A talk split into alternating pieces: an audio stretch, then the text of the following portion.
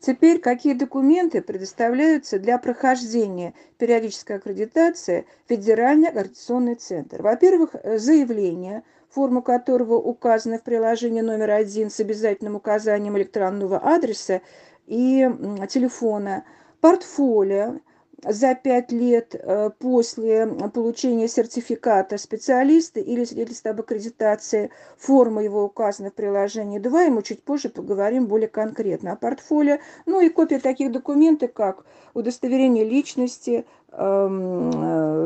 случае изменения фамилии, имя, отчества, э, подтверждающие документы, копия сертификата специалистов или свидетельства об аккредитации, копия документов об образовании или протоколы заседания Государственной государственной комиссии, документы, подтверждающие освоение профессиональных программ повышения квалификации, копия трудовой книжки или других документов, содержащих сведения о трудовой деятельности, подтверждающие наличие медицинского стажа, и номер СНИЛС.